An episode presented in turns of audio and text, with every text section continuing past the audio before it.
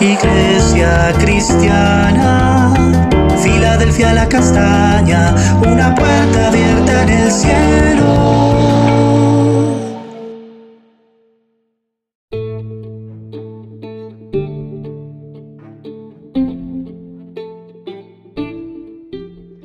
Buenos días, preciosa Iglesia Filadelfia la Castaña, una puerta abierta en el cielo.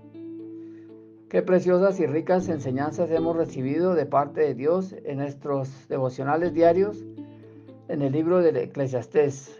Lo más importante es que eh, queden grabados en nuestras mentes y en nuestros corazones para ponerlos en práctica y ser hacedores y no tan solo oidores de la palabra. Hoy hablaremos acerca de lo que todo está en las manos de Dios. Leo en Eclesiastés del capítulo 9, versículo 1 al 3, en la traducción del lenguaje actual.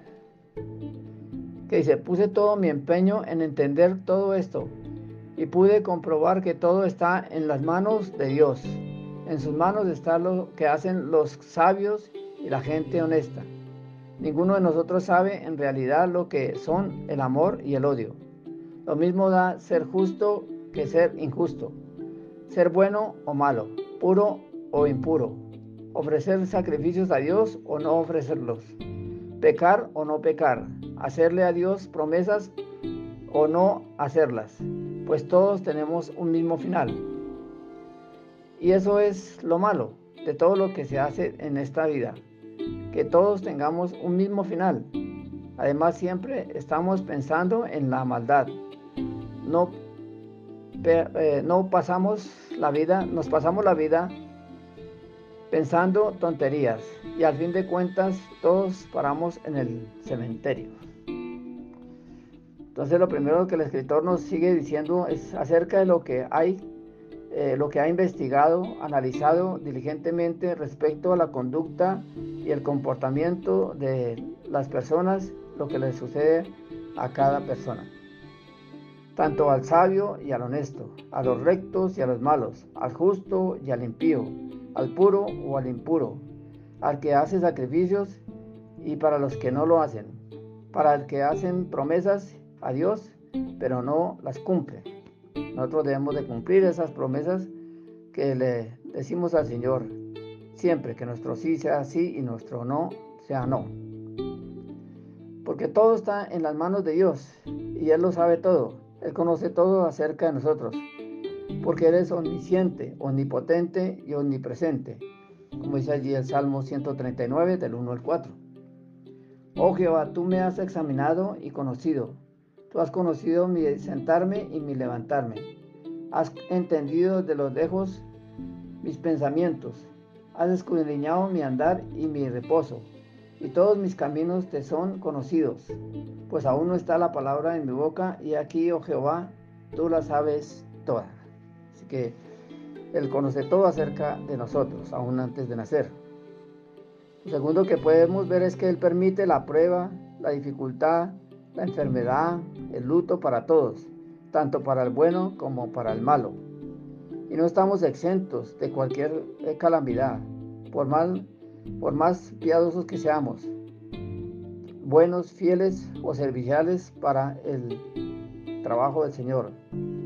Porque el Señor mismo lo dijo, en el mundo tendréis aflicción, pero confiad en mí que yo he vencido al mundo.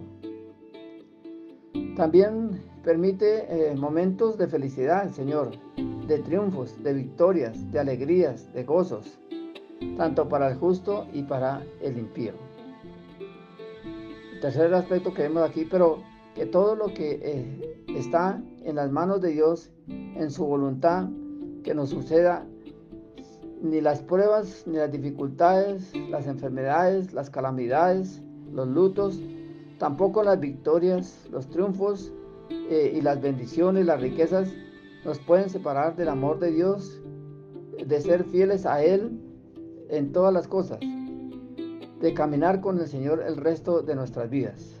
Como dice en Romanos, el capítulo 8, versículo 35 al 39. ¿Quién nos separará del amor de Dios? de Cristo, tribulación o angustia o persecución o hambre o desnudez, peligro o espada, como está escrito, por causa de ti somos muertos todo el tiempo, somos contados como ovejas del matadero.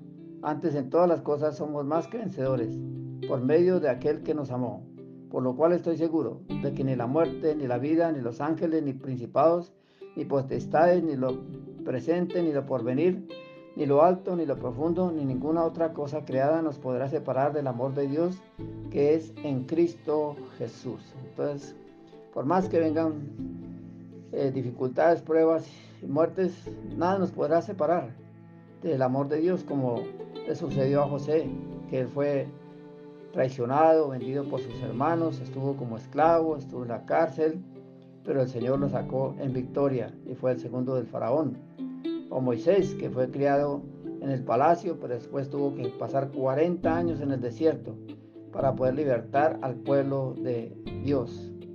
O Josué, que también pasó por muchas guerras y muchas derrotas y victorias, pero el Señor le dio la victoria.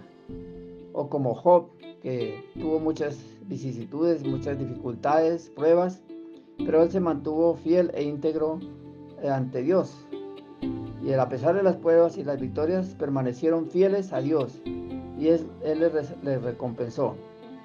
Es por eso que debemos de seguir siendo eh, sabios, honestos, rectos, justos, puros delante de Dios, porque toda la vida tenemos eh, problemas y dificultades, también malos pensamientos y malos deseos, tentaciones, lujurias, iras, contiendas y pecados.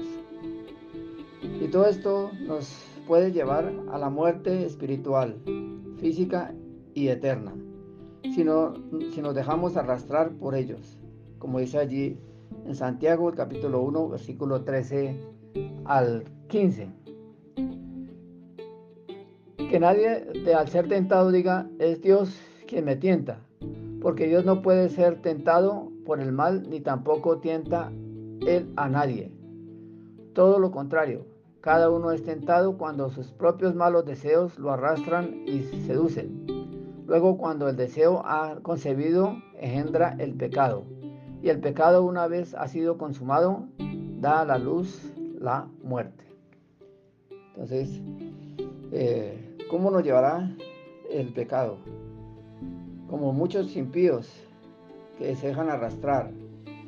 Pero el Señor les da la oportunidad de arrepentirse, de convertirse para ser salvos. Oremos, gracias Señor por lo que tú nos dices en tu palabra, que a pesar de las dificultades, las enfermedades, los ataques, las tentaciones, eh, los lutos, las calamidades, las victorias, las riquezas, debemos de permanecer fieles a ti, Señor.